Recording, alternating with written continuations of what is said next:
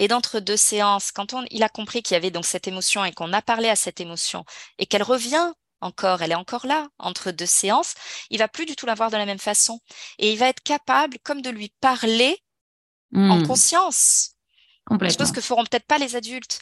Et en fait, moi, ce que j'aime à les enfants, c'est leur transmettre plein de ressources pour très tôt apprendre à être maître de leur vie. Et ça, c'est une bombe, quoi. C'est absolument Mmh. génial. Et ce que je constate, c'est qu'on travaille, nous, sur le comportement alimentaire et ses émotions autour de ça, mais que très souvent, ils vont me raconter des anecdotes comme quoi il y a eu une dispute avec les copains et qu'ils n'ont pas géré, de- pas réagi du tout de la même façon.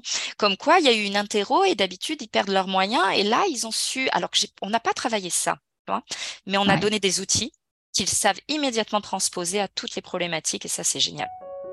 Tu es professionnel de l'accompagnement et tu sais combien permettre aux enfants dès leur plus jeune âge de mieux se connaître, c'est leur donner des outils qu'ils pourront utiliser toute leur vie.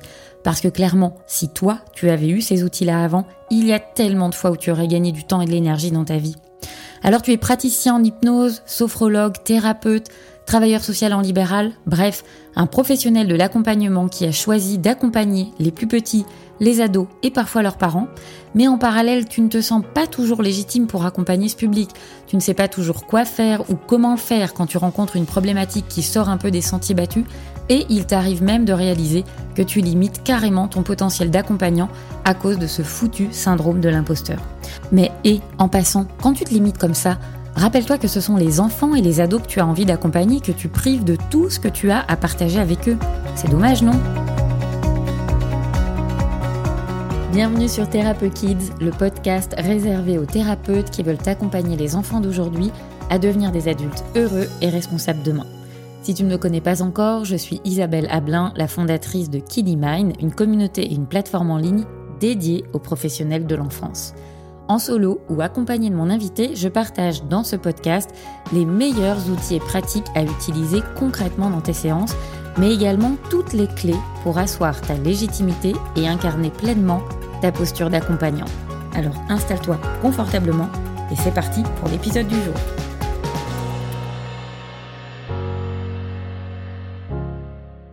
Dans l'épisode d'aujourd'hui, je reçois Émilie André Fumet. Émilie est diététicienne, nutritionniste et hypnothérapeute et elle est spécialisée depuis plus de 10 ans dans l'accompagnement des problématiques de poids et de TCA. Elle a à cœur de pouvoir ramener le plus grand nombre de personnes à ne plus jamais se poser de questions sur leur alimentation en leur permettant de retrouver liberté, sérénité et plaisir. Au cours de cet échange, Émilie partage sa vision de l'alimentation et ce qu'elle met en place dans ses séances, aussi bien auprès des enfants et des ados qu'auprès des parents qui occupent, vous le verrez, une très grande place dans son accompagnement. C'est un échange particulièrement riche au cours duquel Émilie partage avec beaucoup de générosité le cadre qu'elle met en place auprès des parents, auprès des enfants et des adolescents, et puis comment elle utilise l'hypnose et comment elle met cet outil-là au service de sa pratique de la diététique. Mais je n'en dis pas plus pour le moment et je vous laisse tout de suite découvrir notre échange. Bonjour Émilie et bienvenue sur Thérapeute Kids. Je suis ravie de t'accueillir. Comment vas-tu? Très bien, merci beaucoup Isabelle. Merci de m'accueillir. Je suis ravie d'être là. Écoute, c'est un vrai, un vrai plaisir. On a commencé à échanger un petit peu en, off et, euh, et, je sens, je sais que cette discussion va être juste passionnante. Est-ce que tu voudrais bien te, te présenter en, en, quelques mots, peut-être ton, ton, parcours et puis euh, voilà ce que, ce que tu fais aujourd'hui Ouais, alors euh, mon parcours, euh, un parcours avec de longues années à, à trouver ma voie. J'ai d'abord fait cinq métiers euh, totalement différents jusqu'à en arriver à, la diététique et où ça a été euh, une, une vraie révélation. Euh, donc, je suis diététicienne depuis plus de dix ans et très rapidement, en revanche, en, cabinet, je me suis retrouvée limitée avec juste mes connaissances de diététicienne. Donc, quelques mois après mon installation, je me suis vraiment de suite formée à l'hypnose parce que je voyais bien qu'il y avait beaucoup d'émotions derrière notre comportement alimentaire et qu'il fallait aller chercher. Donc la diététique seule ne me permettait pas de me sentir accomplie et de bien accompagner mes patients. Et du coup, je me suis très vite formée à l'hypnose et ce qui fait, ça fait plus de dix ans que j'ai mon cabinet en libéral et que je travaille sur cette seule et unique thématique qui est notre comportement alimentaire, que ce mmh. soit avec des enfants ou des adultes. Ouais, merci beaucoup. Et c'est la raison pour laquelle j'ai souhaité euh, t'inviter aujourd'hui, puisque, euh, comme je te le disais, l'idée de Thérapeute c'est vraiment de mettre en avant à la fois différents outils d'accompagnement et puis des pratiques et, la manière dont chacun va pouvoir l'incarner aussi, euh, parce que je, je, je crois euh, qu'il est fondamental pour les praticiens, surtout sur des thématiques comme celle de l'accompagnement du poids, euh, qu'ils soient suffisamment bien formés pour pouvoir être ancrés, solides dans leur pratique et ne pas faire n'importe quoi, et pour eux et pour les, pour les gens qu'ils accompagnent, et peut-être même encore plus pour les, pour les enfants et les ados. Et, et, comme je te le disais en off, c'est vrai que euh, quand j'ai commencé à, regarder un petit peu plus comment toi, tu présentais les choses, notamment sur ton site internet, j'ai trouvé ça marrant parce que voilà, j'ai vraiment fait le parallèle entre ton envie d'apprendre aux, enfants, puisque tu dis que tu as une approche qui est d'abord scientifique, où tu as envie d'apprendre aux gens à vraiment comprendre ce qui se passe pour eux euh, au niveau de leur alimentation, de ce qui se passe pour eux dans leur corps. Euh, et, moi, j'ai vraiment cette envie aussi d'amener les enfants et les ados en particulier à comprendre comment les émotions euh, arrivent, comment ils peuvent les traverser euh, pour qu'ils puissent vraiment prendre la pleine responsabilité de leur vie et de, ce qui se passe pour eux. Et j'aime beaucoup cette idée que tu puisses venir partager aujourd'hui comment toi tu pratiques cette problématique autour de cette problématique spécifique du, du poids. Déjà, peut-être avant d'aller un peu plus loin, qu'est-ce qui t'a donné envie de travailler en particulier avec les enfants et les adolescents? Euh, Parce qu'il y a beaucoup de qui travaillent avec euh, les adultes, mais qu'est-ce qui a fait que toi, tu as choisi aussi de t'orienter euh, auprès de ce public? Alors effectivement, j'ai un DU en nutrition pédiatrique et c'était hyper important pour moi de, de, passer ce, ce DU. Alors, je Travailler avec les enfants, c'est très particulier parce que dans cette thématique-là, selon l'âge, on m'appelle parfois pour des enfants et en fait, je veux travailler avec le parent mmh. Aider l'enfant, mais c'est souvent avec le parent que je dois travailler. Donc ça, c'est déjà un cadre à poser lorsque l'on est euh, dans la discussion téléphonique euh, du parent qui téléphone, de bien déjà réussir à cerner la problématique pour très vite voir, OK, qui je reçois? Est-ce que je reçois l'enfant ou est-ce que je reçois le parent? Dans un second temps, très certainement, je serai amenée à voir l'enfant. Euh, mais très, très, très souvent, je commence les accompagnants les accompagnements en voyant euh, le parent. Et puis, plus on augmente en âge, pour moi, il faut faire très attention au cadre qui est posé. Je crois vraiment, vraiment que de dire à un enfant de 8 ans, euh, viens, maman t'amène voir une diététicienne, c'est une catastrophe c'est quelque chose à vraiment ne pas faire. Bien sûr, le parent fait ça en voulant bien faire, en pensant à la santé de l'enfant, en pensant à son bien-être psychologique. Mais pour moi, déjà, rien que cette phrase est une catastrophe parce que s'ancre vraiment dans la tête de l'enfant. Maman me trouve grosse et c'est mmh. terminé. On a mis une image et l'enfant ira dans cette, dans cette image. Donc, euh, c'est beaucoup plus de la prévention que je cherche à faire. Je trouve qu'il est beaucoup plus intéressant de travailler effectivement avec le parent ou au moins réussir dès ce premier coup de fil à prendre le temps, et ça, prend, ça demande du temps, de discuter avec le parent pour lui expliquer comment amener à l'enfant OK, le fait peut-être d'aller consulter quelqu'un, mais que ce ne soit surtout pas pris comme cela. Et plus l'enfant grandit, ben, à un moment, ça va devenir sa demande. Et là, bien sûr, si c'est la demande de l'enfant, donc plutôt de l'ado, là, de le recevoir. Et évidemment, à l'adolescence, c'est extrêmement important parce que les troubles du comportement alimentaire se développent très rapidement, très facilement. Euh, et là, bien évidemment, il y a une grosse part euh, d'émotionnel, mais exactement comme tu as dit, euh, je suis là pour accompagner l'enfant il n'y a pas de posture haute. Je suis là pour lui transmettre. Je crois que tout ce que j'ai pu apprendre au travers mes études a d'abord été également un éclairage pour moi quelque chose qui coule de source, quelque chose, je crois que si on l'avait tout, on devrait tous savoir tout ça, parce qu'on mange tous tous les jours, parce qu'on se pose tous tous les jours des questions sur notre alimentation à cause de tout ce que l'on entend, parce qu'on parle beaucoup trop de ça. Il faudrait beaucoup moins euh, en parler. Et du coup, on se déconnecte de ce qui est simple, ce qui est facile. Et moi, d'avoir tous ces apprentissages avant même de devenir maman. Aujourd'hui, je suis maman de deux enfants et je vois à quel point cela m'a été euh, utile euh, pour ne plus me poser de questions en tant que maman de est-ce que je fais bien ou pas. Et c'est comme ça qu'on laisse l'enfant dans quelque chose qui est à la base très animal et instinctif et où tout se passe très bien, très fluide et où c'est bien plus facile qu'on ne le pense et où on les protège du coup des troubles du comportement alimentaire.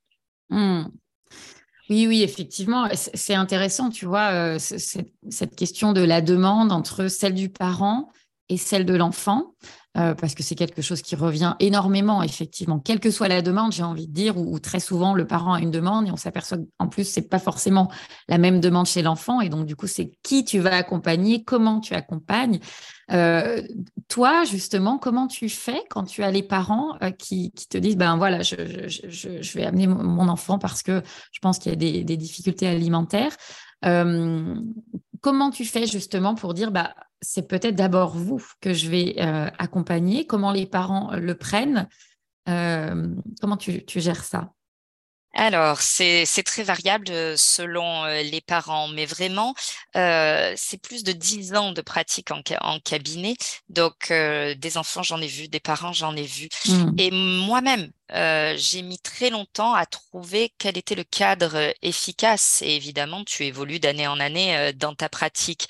Donc effectivement, au tout début, j'avais beaucoup de difficultés à faire comprendre cela aux parents que je voulais les recevoir avant de voir l'enfant le parent se mettait très souvent sur une position défensive, mais moi j'ai pas de problème, euh, quelque chose comme ça. Euh, j'ai certainement progressé dans ma façon de, de, le présenter. Mais en fait, je me rendais compte, dans j'ai vécu des, des, séances beaucoup trop difficiles en cabinet avec euh, en même temps l'enfant et le parent où le parent avait également des mots, des mots durs envers son enfant, envers son poids, envers sa corporalité. Et je crois que l'enfant ne doit pas entendre euh, ces mots-là. Donc, dans un second temps, je leur ai expliqué que j'étais là pour eux et qu'il y avait besoin d'un temps où ils allaient pouvoir déposer sur mon bureau leurs angoisses vis-à-vis de ce poids. Peut-être mettre des mots comme je, le trouve gros, je la trouve grosse. Ils ont le droit de, de, de penser ça. Mais le dire devant un enfant, peut avoir des très forts dégâts. Donc, je leur proposer un moment vraiment d'accueil pour tout récupérer, tout ça. C'est important pour moi d'entendre tous ces mots, d'avoir bien le ressenti du parent, c'est important, sans aucun jugement. Et voilà, de leur proposer beaucoup plus un accompagnement en leur disant ensuite je verrai votre enfant et également de leur bien, de leur faire comprendre ce que je me suis rendu compte, on en parlait toutes les deux en off, il y a beaucoup d'études là-dessus. Aujourd'hui, des études montrent qu'il y a plus que 29% de la population française qui a ce qu'on peut appeler un comportement alimentaire normal. Donc mmh. moins d'un tiers. Donc ces gens-là, ils ont un comportement alimentaire normal. Qu'est-ce qu'on appelle normal? C'est très instinctif. On dit qu'ils répondent à leurs besoins biopsychologiques. Donc biologique, c'est la faim et la satiété, mais c'est également psychologique. C'est-à-dire, je rentre d'une mauvaise journée et j'ai envie de me faire une tartine de Nutella ou pour les adultes une bière, et c'est ok. Ils se posent en fait aucune question. Et naturellement, leur corps va équilibrer ça. Et aujourd'hui, très peu de gens ont ça parce qu'on est, on est arrivé dans une alimentation du bien et du pas bien. Qu'est-ce qui est bien, mmh. qu'est-ce qui est pas bien? Malheureusement, je suis maman et j'ai même vu des cours qui aujourd'hui sont faits par l'éducation nationale qui me font bouillir à l'intérieur quand moi je lis ça. Où effectivement, j'ai eu mes enfants qui ont eu à remplir un tableau, à découper des images et de mettre d'un côté ce qui était bien, de l'autre côté ce qui était pas bien. En haut du tableau, tu avais en haut une petite fille absolument magnifique, toute menue d'un côté, colonne de droite, un garçon tout rond, et il fallait dire qui avait mangé quoi. Donc déjà, ah la, différence aussi, ouais, des sexes, et mmh. ça, c'est dans les livres de l'éducation nationale. Et évidemment, la petite fille, à la fin, se retrouvait avec euh, de la salade verte et le garçon avec un plateau McDonald's. Et déjà, le hmm. poids, ce n'est absolument pas ça. On peut se retrouver en surpoids avec de la salade. Euh, ce n'est absolument pas le qualitatif. Ce n'est pas, ce n'est pas du tout ça, euh, le poids. Et malheureusement, c'est ce que l'on met de plus en plus. Et donc, on déconnecte de plus en plus de gens de ce qu'est un comportement alimentaire normal. Et de nombreux parents, attention, voulant vraiment bien faire, parce qu'aujourd'hui, il y a une peur, il y a une grossophobie, il y a vraiment une peur du surpoids. Alors, on va de plus en plus aller sur une alimentation qu'on peut appeler healthy on va imposer aux enfants une alimentation en essayant de les transformer en des mini-nous et les besoins de l'enfant n'ont rien à voir avec les besoins de l'adulte. Clairement, les légumes, ça répond pas aux besoins de l'enfant. Donc c'est normal s'ils n'aiment pas ça. Mais aujourd'hui, on les force à manger des légumes. Et en les forçant à manger tout ça, eh ben, on les déconnecte de quelque chose qui était naturel et instinctif. Donc, euh, j'essaie d'expliquer ça aux parents parce que recevoir un enfant de 4 ans pour lui expliquer euh, qu'est-ce qu'on va cuisiner, ça n'a aucun sens. C'est pas lui qui gère tout ça. Donc, mmh. déjà, recevoir le parent, je leur dis bien, dans un premier temps, pour juste vous expliquer vous expliquer un peu c'est quoi un comportement alimentaire normal parce que un comportement alimentaire normal, c'est dans l'instinct, c'est chaque enfant. J'ai deux enfants, ils ont deux comportements qui n'ont rien à voir l'un et l'autre, et c'est ok, c'est ok. Mon fils est, quelqu'un qui va vraiment bien manger aux repas principaux, et, aujourd'hui, il, fait juste un repas du midi, un repas du soir. Il n'y a pas de petit déj, et c'est ok et tout va bien. Le petit-déj n'a en aucun cas un repas obligatoire. Ma fille est ce qu'on va appeler euh, des grignoteurs. Et donc, ma fille va manger 5 à 6 fois par jour. Et c'est OK là aussi. Forcément, c'est qu'elle mange des toutes petites quantités. Ça ne la tient pas longtemps et elle va remanger. Et ce n'est pas un problème. Donc, c'est important que le parent entende ça, comprenne ça, le mette en parallèle avec son propre comportement alimentaire euh, lui-même. Et ça apporte beaucoup de sérénité dans la famille. Et après, je vais recevoir l'enfant mais pas pour lui dire qu'est-ce qu'il est bien ou pas bien qu'il mange, pas du tout, ça on s'en fout, mais pour travailler juste sur ses émotions, sur ses ressentis, sur ses sensations. Voilà ce que je vais travailler avec l'enfant. Donc en un, j'ai une part à voir avec le parent qui comprenne bien ce qu'est justement un comportement alimentaire normal. Il faut que je remette déjà le parent dans un comportement alimentaire normal, puis l'enfant. Et le jour où j'ai posé ce cadre, eh ben, il y a plein d'enfants que je n'ai jamais vus en cabinet. J'ai juste vu les parents. Et à partir de là, j'ai eu de bien meilleurs résultats sur le poids de l'enfant que je n'ai jamais vu. Eh oui, mais bien sûr, parce que c'est l'ensemble du système, du coup, qui, qui, modifie des choses à la maison. Et, donc, tout le monde en, bénéficie parce que j'imagine, en tout cas, je vois pour d'autres types d'accompagnement, euh, on, voit, on voit à quel point l'impact du parent et du cadre que le parent va mettre, lui, en place à la maison, va avoir un impact euh, sur, euh, sur ce qui se passe pour l'enfant. Et, donc, ne travailler qu'avec l'enfant, avec un parent qui serait réticent, qui n'aurait pas compris là ce que tu viens de nous expliquer, euh, ça paraît effectivement plus compliqué. Oui, et vraiment transmettre, en, ce qui est important à transmettre aux parents, c'est que c'est pas de leur faute en fait. Dans le poids, mmh. si aujourd'hui on en est arrivé là, ce n'est pas de leur faute. Les parents, encore une fois, veulent bien faire, sont, sont très inquiets euh, parce que aujourd'hui le surpoids explose et très tôt chez les enfants. Si tu regardes des photos de classe de notre génération ou d'aujourd'hui, à notre époque, il n'y avait pas d'enfants en surpoids et mmh. aujourd'hui, évidemment, ce chiffre ne fait que, que augmenter. Je crois qu'à notre époque, on se posait nettement moins de questions de qu'est-ce qu'il faut manger, qu'est-ce qui est bon, qu'est-ce qui est pas bon. Je crois que nos, parents étaient beaucoup plus cool sur certains points. Et je ne sais pas si des fois, euh, j'imagine, euh, on était enfant et puis on voulait des bons, des bonbons. Bah, le parent très naturellement, oui, vas-y, prends tes bonbons. Et, aujourd'hui, on va proposer aux enfants pour le goûter des, des graines de chia ou des baies de goji. Alors je suis navrée, en fait. un enfant, non, ça, ça correspond pas encore une fois à l'enfant. Et je crois qu'il n'y avait pas de souci avec nos bonbons. Il faut pas y mettre de l'émotionnel ou quoi. Aujourd'hui, on a séparé l'alimentation healthy et l'alimentation plaisir. Tout ce qui est alimentation plaisir est culpabilisant. C'est de l'exceptionnel. C'est pour les anniversaires. Et du coup, on le relie ça à de l'émotionnel et c'est une catastrophe. Il faut pas que la nourriture soit liée euh, à de l'émotionnel. Donc vraiment, pour moi, ce n'est pas la faute, en revanche, des parents. C'est la faute à, ben, à ce que je te racontais, qui voit dans, dans, dans, dans les cahiers euh, de l'école. C'est tous ces messages, manger cinq fruits et légumes par jour que l'on voit entre deux dessins animés sur Gulli. Pourquoi?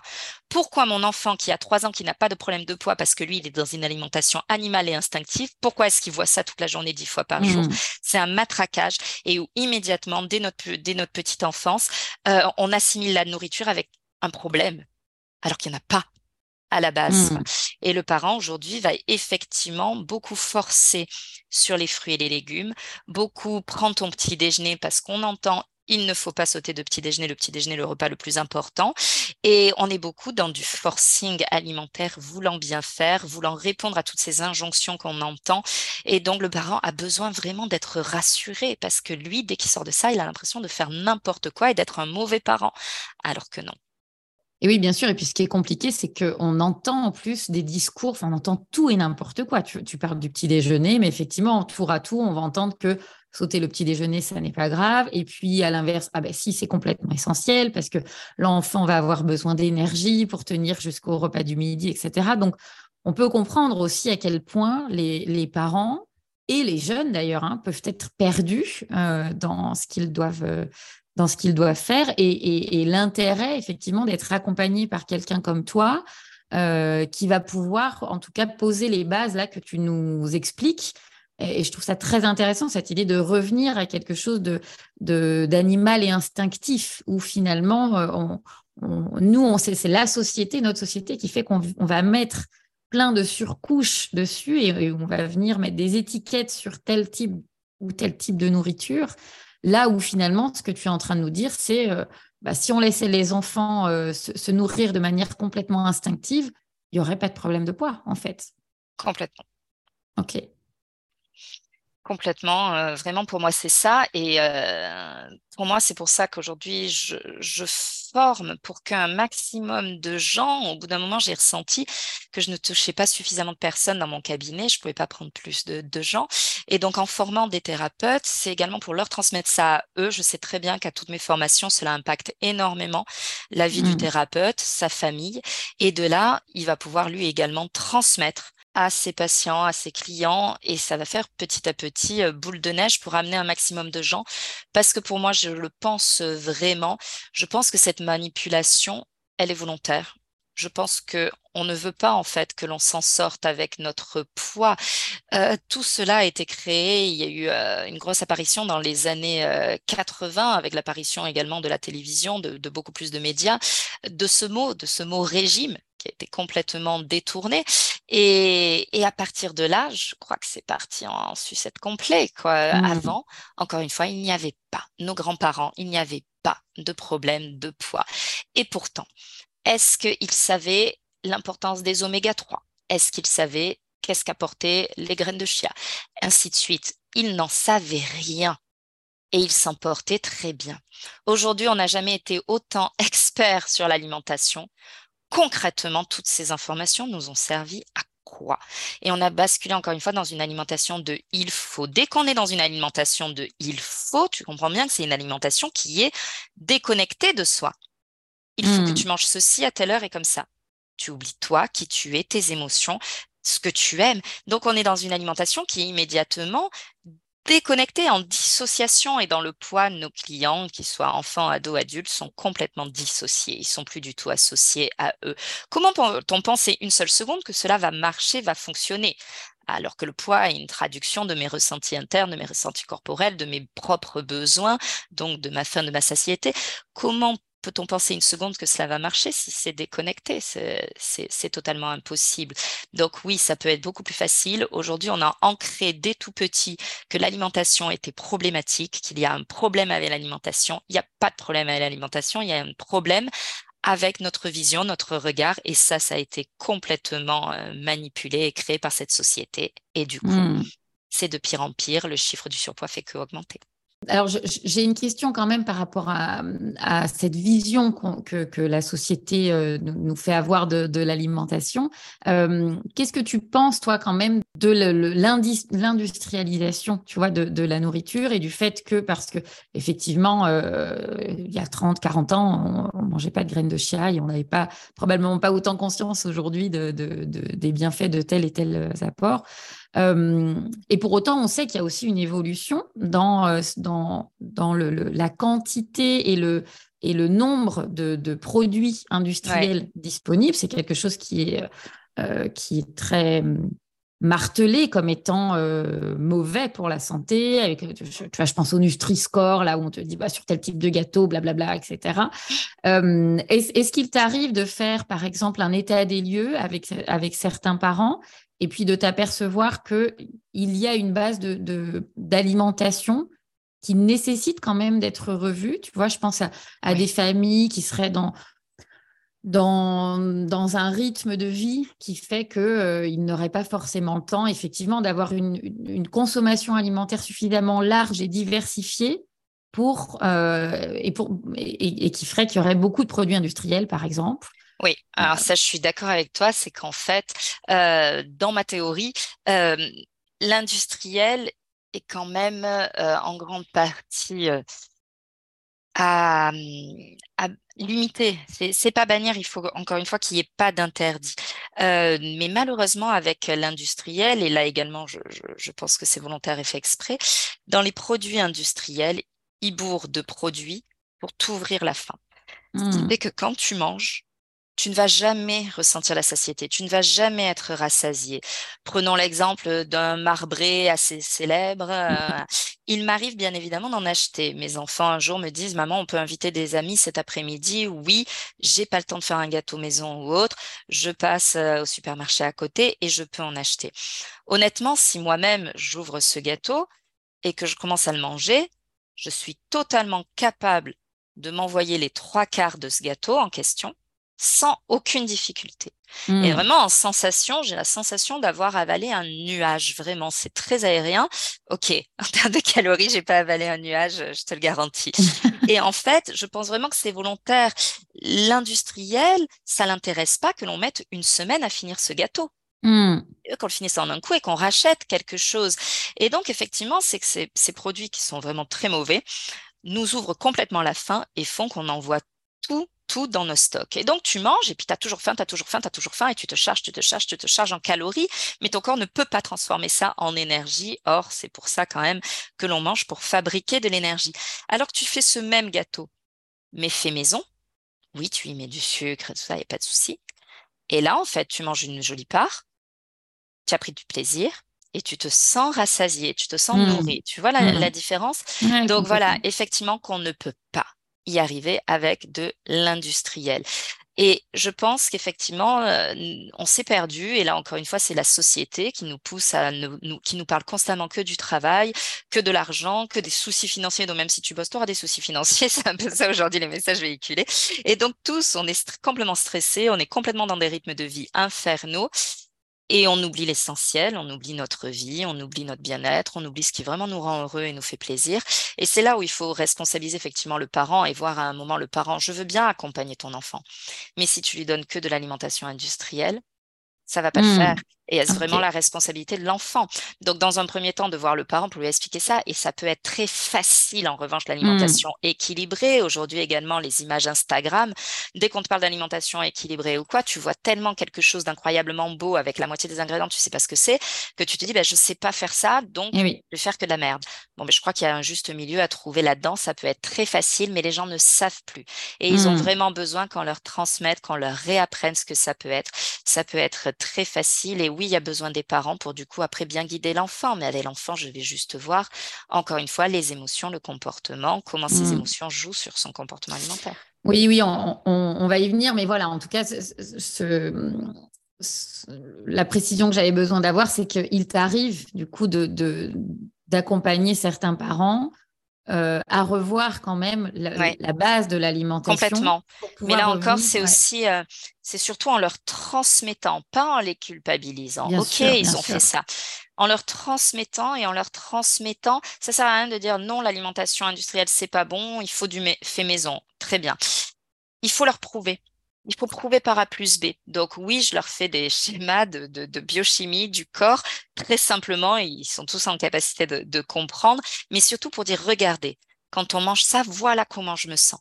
Voilà comment je me sens émotionnellement, parce que ce que l'on mmh. mange nous fait produire des hormones qui vont bouger nos émotions. Et ils sont tous capables eux-mêmes de dire, mais oui, mais dingue, c'est vrai. Et une fois qu'ils ont bien compris, qui du coup arrivent à mettre en parallèle qu'est-ce qu'ils font, entre guillemets, à leurs enfants, là, ils sont OK pour faire des efforts. Mais il faut vraiment que ça passe par les ressentis internes. Et après, c'est des choix. Regarde quand tu manges ça comme ça, l'industriel ou quoi. T'es fatigué parce qu'on produit des hormones qui fracassent niveau énergie. T'es fatigué, t'es comme si, tu es énervé. L'enfant va être nerveux. Il y a plein de choses. Et quand ils arrivent à le voir, alors que quand on fait la même chose mais fait maison et en cinq minutes c'est fait, eh ben, on est complètement différent en termes d'énergie, en termes d'envie de faire des choses. Et quand ils arrivent à faire la distinction, à dire oui, effectivement, eh ben, c'est gagné, c'est des habitudes de vie, de prendre soin de soi, d'être vivant. Donc, je, voilà, je dis retourner à une alimentation vivante dans la mmh compréhension. Et là, ils sont bien sûr OK. Ouais, c'est très intéressant parce que tu vois, je fais le parallèle avec les, accompagnements que viennent chercher les parents en hypnose enfant, quelle que soit la problématique, là, pour le coup. Et euh, je, trouve qu'au travers du prisme de l'accompagnement euh, sur le poids, ça, nous donne vraiment à voir combien poser son cadre est important, combien euh, travailler sur le système familial est fondamental. Et c'est quelque chose qu'on voit moins sur certaines problématiques, tu vois, qui, vont moins impacter en plus la famille. Et donc, euh, merci de nous dire tout ça parce que je, trouve que c'est vraiment intéressant de voir combien, effectivement, quand il y a une prise de conscience de la part des parents, ça va pouvoir, en cascade, pouvoir euh, impacter euh, toute la famille. Oui. parce qu'il y a un cercle aussi, un cercle vicieux en fait à couper. Imagine lorsqu'il y a une problématique de poids qui commence à arriver dans une famille. Bien évidemment, plus la problématique de poids arrive, plus le parent va chercher à contrôler Mmh. l'alimentation. Et c'est le contrôle qui mène à des problématiques euh, de poids. Plus il va également être en stress. Être en stress avant même que le repas arrive, le stress va monter, comment ça va se passer, comment. Et, et là, on va associer du coup, le cerveau de l'enfant va vraiment associer l'alimentation à quelque chose de conflictuel et de stressant. Et aider à accompagner les enfants en, leur redonnant là également la main, parce qu'enfin, en les coupant de ces injonctions de la société et en leur redonnant la confiance également en eux pour accompagner là-dessus, d'un coup, poum, la pression, elle diminue énormément et c'est ça qu'ils apprécient le plus généralement, c'est que enfin il y a de la sérénité, il y a plus de questions, il y a vraiment du bien-être et on revient à un moment agréable et de partage et où euh, là-dedans chacun a sa personnalité alimentaire, chacun a son comportement alimentaire, chacun a ses propres besoins et beaucoup de, fluidité, de sérénité là-dedans. Oui, complètement. J'aimerais qu'on entre un petit peu plus dans le détail justement de l'accompagnement des enfants. Euh, quand tu les accompagnes, puisque j'ai bien compris que ce n'était pas toujours le cas, en tout cas que ce n'était pas toujours nécessaire, mais lorsque tu te retrouves à accompagner euh, les enfants en, séance et, par rapport à, cette problématique de poids, Comment est-ce que tu les accompagnes? Alors, ma question est, très large, hein, mais tu vois, peut-être qu'on peut partir de, de ces enfants qui ont entendu ces étiquettes dont tu parlais au début euh, et où tu disais, ben, il ne faudrait pas que les enfants entendent euh, ces mots-là. On va chez une, diététicienne, euh, tu es gros, tu es grosse, ou tu es en surpoids, poids, ou tu as un problème avec l'alimentation, etc. Comment tu, toi, tu vas accompagner les enfants par rapport à, ce, à ce vécu-là? Et puis, et puis peut-être comment déjà, est-ce que tu intègres euh, l'hypnose dans tes accompagnements et comment tu vas pouvoir l'intégrer par rapport à ça? Alors, il y a, plusieurs euh, étapes dans l'accompagnement une fois que je reçois l'enfant. Euh, déjà, le premier point, c'est de le, de le rassurer.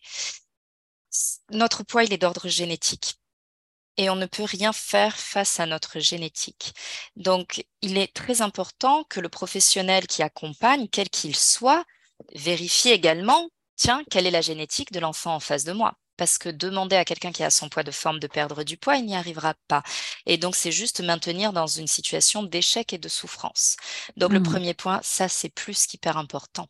Et tout professionnel, c'est pour ça qu'aujourd'hui, je forme, parce que j'estime que tout professionnel qui accompagne dans le poids, qu'il soit diététicien ou pas, donc euh, tout, tout tout parent n'amènera pas l'enfant chez une diététicienne. Certains, ce sera chez simplement un hypnothérapeute, un psychologue.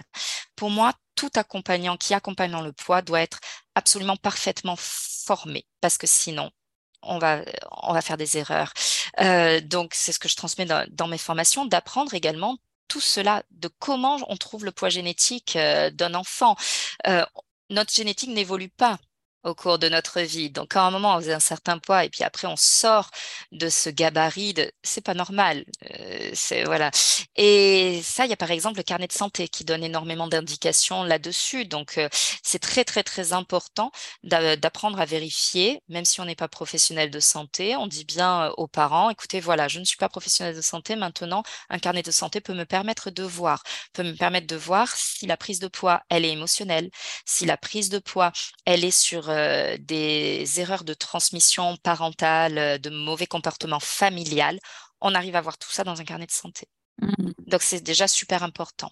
Et de d'expliquer ça à l'enfant, du coup, si je me rends compte qu'il n'est pas dans le couloir de poids où il devrait être, c'est de bien lui montrer, c'est avec des schémas, de lui dire voilà où toi censé être et tu vois que tu tu, es pas, ça, ça veut dire que tu es sorti émotionnellement. Donc, si on travaille bien sur tes émotions, rien ne nous empêche de revenir à notre poids génétique. Euh, et du coup, on lui a d'un coup mis une nouvelle image dans la tête. Ce n'est plus tu es l'enfant gros et tu es peut-être comme papy qui, à partir de 65 ans, a pris du poids et, est devenu en force surpoids. Euh, non, ces, ces papis non plus n'avaient pas à devenir comme ça. Et donc, on lui a enlevé une image et on lui en met une autre. Et là, d'un coup, on voit bien qu'il y a un poids énorme sur les épaules qui est dit immédiatement déposé. C'est oui, c'est possible. Et après, on va donc apprendre à l'enfant qui s'est déconnecté de ses sensations animales et instinctives, que ce soit par éducation, finis ton assiette, qu'il faut effectivement bannir, alors que l'enfant savait s'écouter. Si tous les jours on lui demande de finir, bah, il sait plus écouter après, c'est normal. Mm. Euh, voilà. Donc, que ce soit par cette raison-là, ou que ce soit par émotionnel, ça aussi, le carnet va le montrer si c'est un choc émotionnel. Et donc, on, euh, on va pouvoir reconnecter l'enfant à ses vraies sensations, à aller les retrouver. Elles sont toujours là à l'intérieur de nous. L'hypnose va nous permettre de les remettre en pole position, de le réaccorder euh, à ses sensations. Et s'il y a émotionnel, de travailler l'émotionnel qui a détaché de ces sensations-là. Mais il y a des mots à ne jamais prononcer dans ces prises en charge-là. Le mot poids ne sera jamais prononcé, le mot surpoids ne sera jamais prononcé, on ne parlera jamais du corps et pourtant l'enfant reviendra à sa corporalité normale avec l'accompagnement. Ouais, ok. Et, comment tu intègres l'hypnose justement dans, tes accompagnements avec les enfants? Bah, avec les enfants, c'est une facilité euh, qui est assez extraordinaire. L'enfant vit dans ce monde de l'hypnose qui est tout simplement euh, le monde de l'imaginaire. Donc on est en train de discuter assis par terre l'un à côté de l'autre et ça part d'une histoire que l'on va raconter, ça part euh, ça part d'un jeu que l'on fait ensemble et il n'y a pas besoin d'induction de mise en transe ou quoi que ce soit, il y est euh, absolument instantanément. On va parfois oui lui demander hop, tu fermes les yeux, tu vas chercher quelque chose au fond de toi, il y mmh. va et puis généralement l'enfant il trouve et hop, il réouvre les yeux. Donc ça peut dérouter quand on n'est pas formé euh, aux formations enfants, tu formes aux formations enfants, donc un hypno qui a beaucoup plus d'habitude de l'adulte, qui c'est pas du tout la même façon de réagir, donc il va se dire mince, il n'est pas en état d'hypnose ou quoi. Si, bien sûr que si. Et donc il va réouvrir, il va nous dire qu'est-ce qu'il a trouvé avec une spontanéité. Euh, et ok, très bien, allez, on y retourne, tu vas rechercher autre chose maintenant, tac. Et ça fait en fait des à-coups, des, des saccades qui vont amener aussi à des trans euh, plus profondes. C'est très naturel, c'est très naturel, c'est très facile et du coup même ça peut aller très très vite les accompagnements enfants, alors que des accompagnements poids chez l'adulte, je vais souvent être à 4-5 séances d'hypnose pour sortir définitivement de ce comportement. Avec les enfants, une ou deux séances peut, peut suffire. Ils se reconnaissent très vite. Mmh.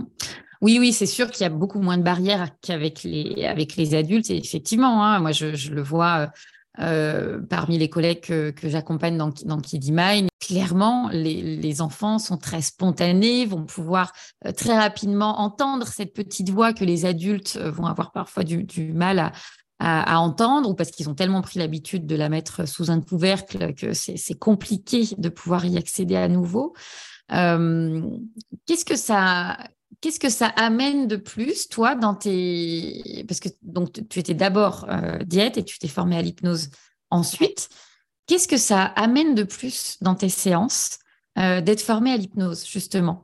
Ou, qu'est-ce que euh, ne, pas avoir accès à cet outil-là ça t'aurait enlevé ou pas permis de, faire, justement, par rapport à cet accompagnement émotionnel que tu évoquais? Ah, pour moi, c'est une évidence euh, parce qu'en fait, peu importe l'âge où on reçoit, que ce soit enfant, ado ou adulte, il y a un moment où la personne s'est donc déconnectée de ses sensations. Pour moi, on est tous nés avec la parfaite écoute de la faim et de la satiété. C'est ce bébé, tu vois, qui pleure quand il a faim. On lui donne hmm. le biberon, il sait pas encore utiliser les mains, et tu vois, d'un coup, paf, il va tourner la tête pour enlever sa bouche de la tétine, pour s'éloigner du biberon tout parent, on l'a tous fait d'essayer de faire finir le biberon en espérant enfin faire une nuit complète. On l'a tous fait, euh, mais pas, il faudrait pas le faire. Euh, je l'ai fait aussi, je te rassure. Et, là, tu vois l'enfant qui, bouge, la tête pour ne pas prendre la tétine. Tu la vois cette image, tu, vois? Et ben là, on a vraiment la parfaite expression de la faim et de la satiété. Et, les gens qui n'ont jamais pris de poids dans leur vie, qui sont toujours restés dans leur gabarit, c'est des gens qui ont gardé ça. C'est des gens qui un jour vont pouvoir te dire j'ai la dalle et ça peut être impressionnant ce qu'ils mangent. Mais cette même personne amène lui son gâteau préféré, ce que tu veux, et il vient de finir de manger, tout ça, il n'a pas faim, il va te dire, ben non, je te remercie, j'ai pas faim, bah tiens, je le prends, je le mangerai plus tard. Donc sous-entendu, je le mangerai quand j'aurai faim. C'est des gens qui sont incapables de manger quand ils n'ont pas faim. Et, certains, donc, se sont déconnectés de ça encore une fois, soit par l'éducation, soit par de l'émotionnel, soit par un traumatisme émotionnel. Et ce que je trouve dans les accompagnements, c'est que le lien n'a jamais été fait entre euh, quand est-ce que je suis sortie de ce comportement animal et instinctif et pourquoi j'en suis sortie. Mmh, mmh. Le lien, il n'est pas fait. Parce qu'également, ça peut mettre des années. Il s'est passé un événement, quelque chose, on m'a dit des choses, il s'est passé un événement traumatique et mon poids a réagi, mais des années après. Donc, il y a un espace-temps entre les deux. Et tu auras beau, du coup, euh, accompagner la personne sur le côté euh, diététique, à ce qu'il ait euh, une alimentation vivante en réponse avec les besoins de son corps ou autre, des fois, ce lien émotionnel, il est beaucoup trop fort et présent. Il va par exemple envoyer des sensations de faim que j'appelle de la faim addictive. Ce n'est pas une réelle sensation de faim, c'est pas ça. Et donc, ça ne correspond pas à des besoins de ton corps. Mais tu as mmh. vraiment faim que veux-tu faire? Tu vas pas ne pas manger, on peut pas t'affamer. Mais il faut trouver, il y a quoi derrière cette faim addictive? Qu'est-ce qui pousse à et couper ces liens qu'a fait ton cerveau entre l'alimentation euh, et pour moi, aucun, aucun, aucun, jamais de la vie avec tous les accompagnements que j'ai faits, aucun inconscient n'a voulu que l'on soit en surpoids que l'on ait des problèmes de santé, que l'on ait mal aux articulations, mal au dos, absolument jamais. Cette partie de nous qui nous pousse quelque part à manger, je te garantis, c'est celle qui nous aime le plus. Et elle peut mmh. vraiment quelque chose pour la personne, quelque chose de positif. Ça peut être de l'ordre de affirme-toi, prends ta place ou de protéger d'émotions trop fortes de l'extérieur, d'agressions de l'extérieur, de ne serait-ce que un couple parental qui divorce et, l'enfant qui voit bien toutes ces émotions. Et à un moment, le cerveau cherche à mettre une barrière de protection et utilise le corps. Mais son message derrière, c'est je t'aime, je veux le meilleur pour toi. Et, et donc, il faut absolument remonter. Et ça, je crois qu'il y a pour moi, quasiment aucun autre outil que l'hypnose aussi, le FT, il y a deux, trois autres choses comme ça, mmh.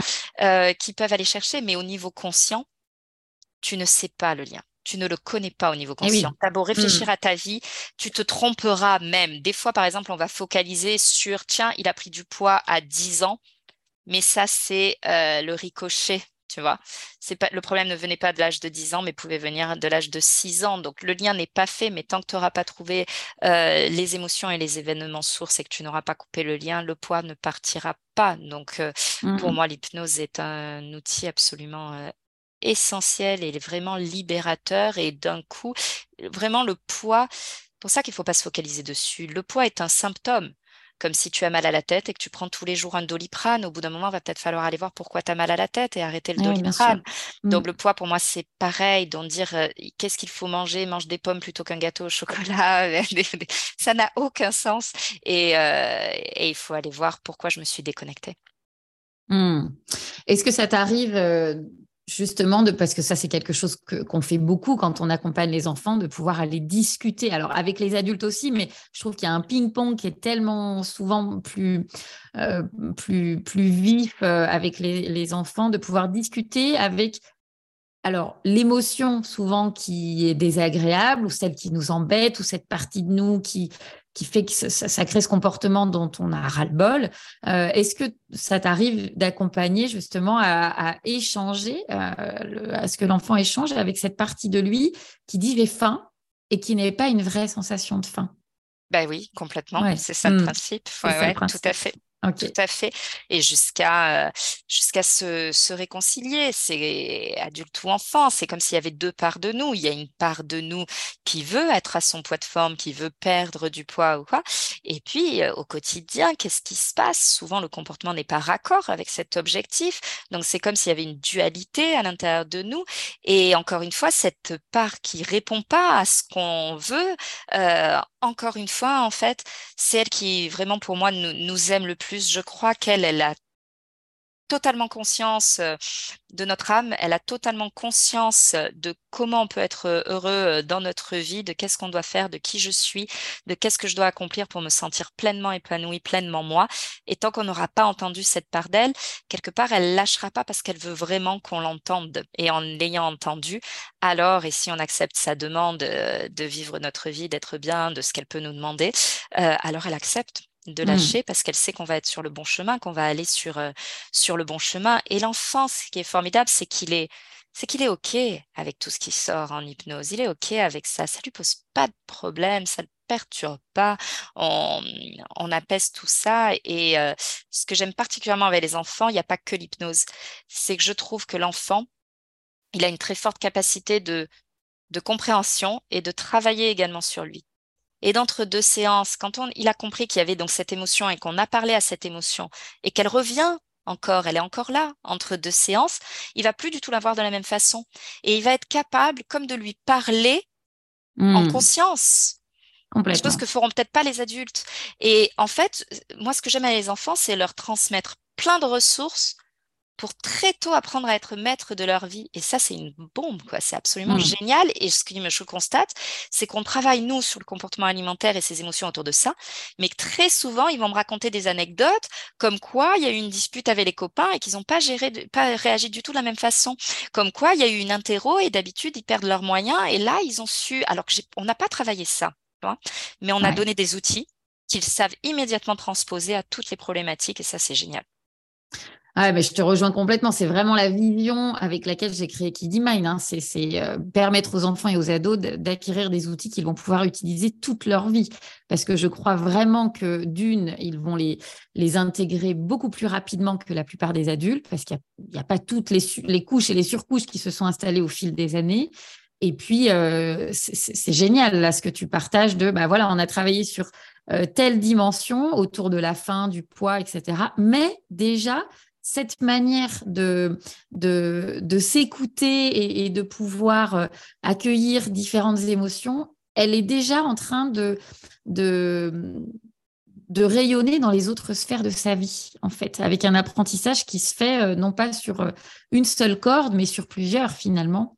Et ça, c'est ça, c'est un vrai cadeau, je trouve, qu'on fait, qu'on fait aux enfants en leur permettant de se, de pouvoir se, connaître de cette manière-là. C'est chouette. Ouais. C'est ça. C'est pour moi tout comportement, quel qu'il soit, la colère, euh, le comportement alimentaire, tout comportement naît d'une émotion. Hmm. Et quand tu transmets ça en fait à l'enfant, que tu leur expliques et qu'il comprend que d'une émotion a donc surgi un comportement, ils accueillent du coup, au lieu d'ignorer à partir de là leurs émotions, ils les accueillent. Tiens, c'est quoi cette émotion qui monte? Qu'est-ce qu'elle veut me dire? Et du coup, ils arrivent à jouer avec et à ce qu'il n'y ait plus du coup de comportements délétères qui viennent euh, s'associer euh, parce qu'on cherchait à, ignorer. Euh, je trouve qu'on on a beaucoup un comportement à vouloir travailler contre soi dans le comportement, par exemple, alimentaire. on a des compulsions, on va dire, ah ben non, il faut avec l'hypnose enlever les compulsions. Pas du tout.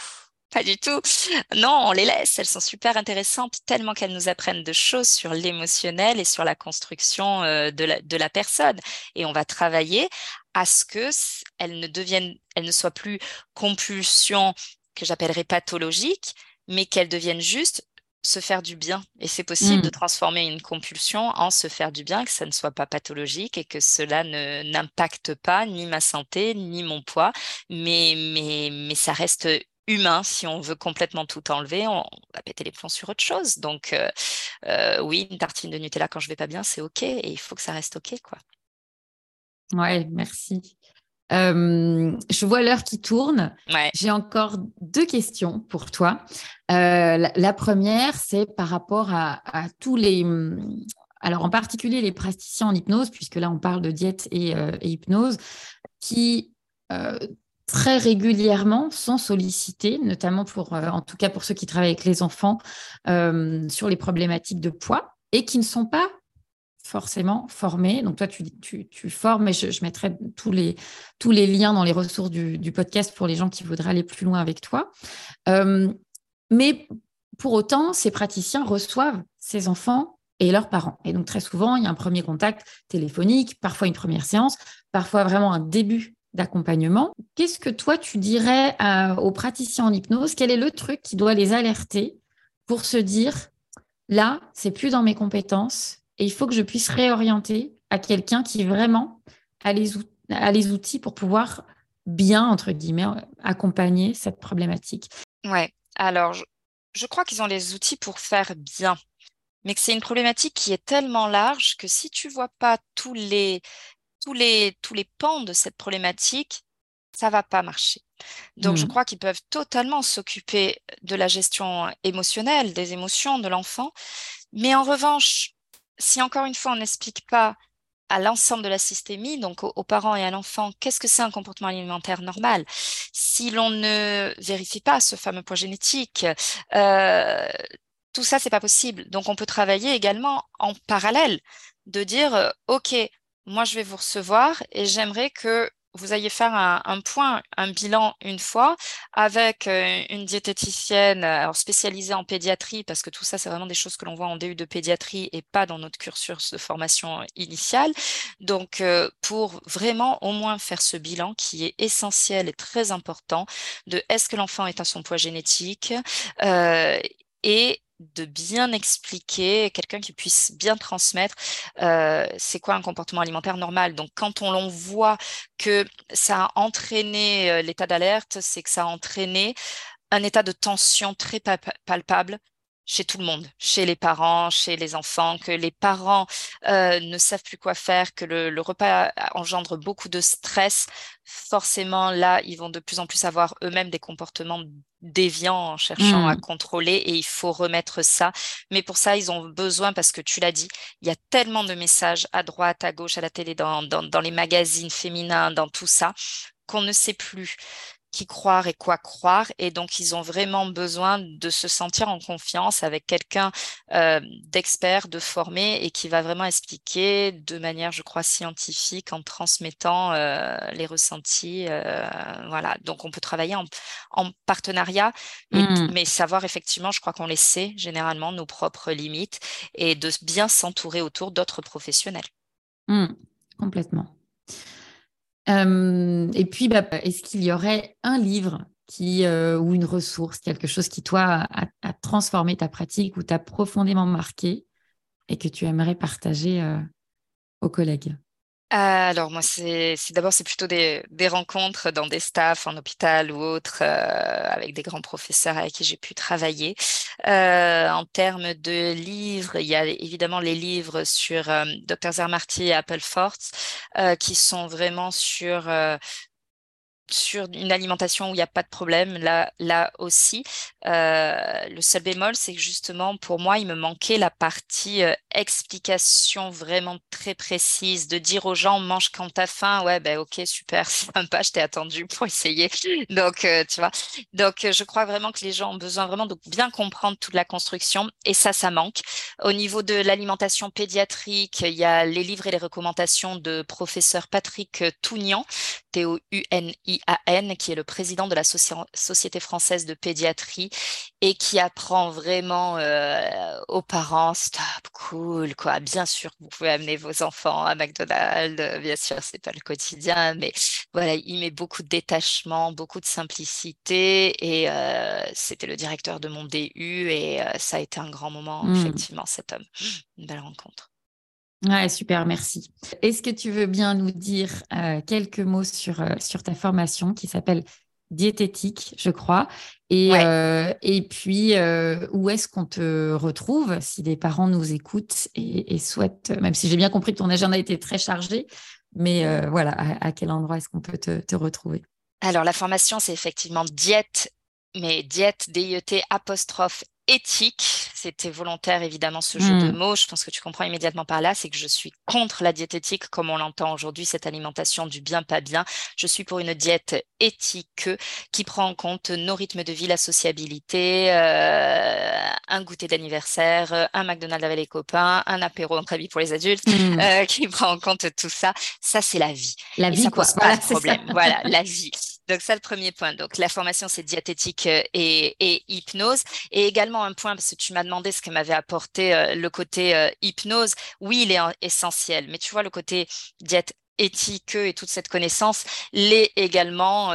quand je me suis formée à l'hypnose, j'ai également fait l'erreur d'accepter des demandes au téléphone de rendez-vous où les gens me disaient non, non, mais la diététique, ça m'intéresse pas, tout ça, je veux que l'hypnose. Et ça marchait pas parce que des fois, Hmm. selon ce que je mange, je produis des hormones qui entraînent des pulsions, mais qui ne sont absolument pas émotionnelles, mais elles sont euh, liées à des hormones. Tu le sais, les hormones sont puissantes. Aucun hypno ne fera quoi que ce soit face à une hormone. Donc, c'est pas de dire ne mangez pas ceci, mais de dire ah, remarquez quand vous mangez ça, que vous réagissez comme ça, ah ouais, dingue. Et ils ont l'explication. Et des simples ajustements, associations empêchent de produire ces hormones. Donc voilà, donc pour moi, c'est comme une table avec des piliers, les problématiques poids. Il y a un pilier psychologie, il y a un pilier famille et éducation, il y a un pilier évidemment alimentation, nu- nu- nutrition, et il y a ma propre construction euh, identitaire également. Si tu ne vois pas l'un de ces quatre piliers, la table, elle se vautre, la chaise se vautre, ça marche pas. Donc aujourd'hui, pour moi, encore une fois, tout le monde ne va pas passer la porte d'une diététicienne, d'un psychologue, d'un hypno. Chacun va aller là où, là où il doit aller. Et pour moi, il faut que chacun de ces accompagnants soit bien formé pour sortir un max de monde de ces problématiques alimentaires. Donc ma formation, c'est transmettre tout cela. J'ai personnellement fait beaucoup de formations parce qu'à chaque fois que je sentais qu'il me manquait quelque chose, ben, j'allais me former. Et donc, c'est toutes ces formations, c'est des congrès tous les ans, c'est des DU, euh, et je prends tout ce qui m'a été vraiment utile, que j'utilise au quotidien, et je le transmets pour que les gens en transmettent euh, un max. Donc, ces formations, on peut les retrouver euh, www.diète-éthique, Et il y a deux onglets. Il y a l'onglet espace praticien où on trouve les formations et il y a onglet espace patient avec une carte de France, avec euh, tous les hypnos que j'ai pu former. Donc, ils sont Hmm. tous formés en diète, éthique et hypnose, psychologie du comportement alimentaire et on peut retrouver des gens qui accompagnent du coup euh, avec toute cette expertise euh, partout en France en présence et certains également en visio si jamais euh, on ne trouve pas dans sa propre euh, ville. Génial. Merci beaucoup, Émilie, pour, euh, pour cet échange euh, passionnant. Je pense que ça va inspirer beaucoup de, de nos collègues. Et puis, écoute, bah, je, te re- voilà, je te remercie et puis je te dis à, à à très bientôt. À très bientôt. Tu as aimé ce contenu A priori, oui, puisque tu es encore là et vraiment, je te remercie infiniment. Mais si tu as envie vraiment de m'aider à diffuser euh, Kids et tous les contenus qui sont dans ce podcast, je t'invite à me laisser dès maintenant 5 étoiles sur Apple Podcast ou sur ta plateforme de podcast préférée. N'hésite pas à rajouter un commentaire si tu le souhaites. Je les lis tous et vraiment, c'est ce qui met du baume au cœur et qui invite à continuer de diffuser gratuitement tout ce que je te partage euh, dans ce podcast et dans les autres euh, contenus que tu peux trouver sur les réseaux sociaux. Et en parlant de réseaux, si tu penses que ça peut être utile pour un collègue et que tu souhaites le partager, n'hésite pas à me taguer Isabelle ou kiddy.mine sur Instagram. Je te dis à très vite.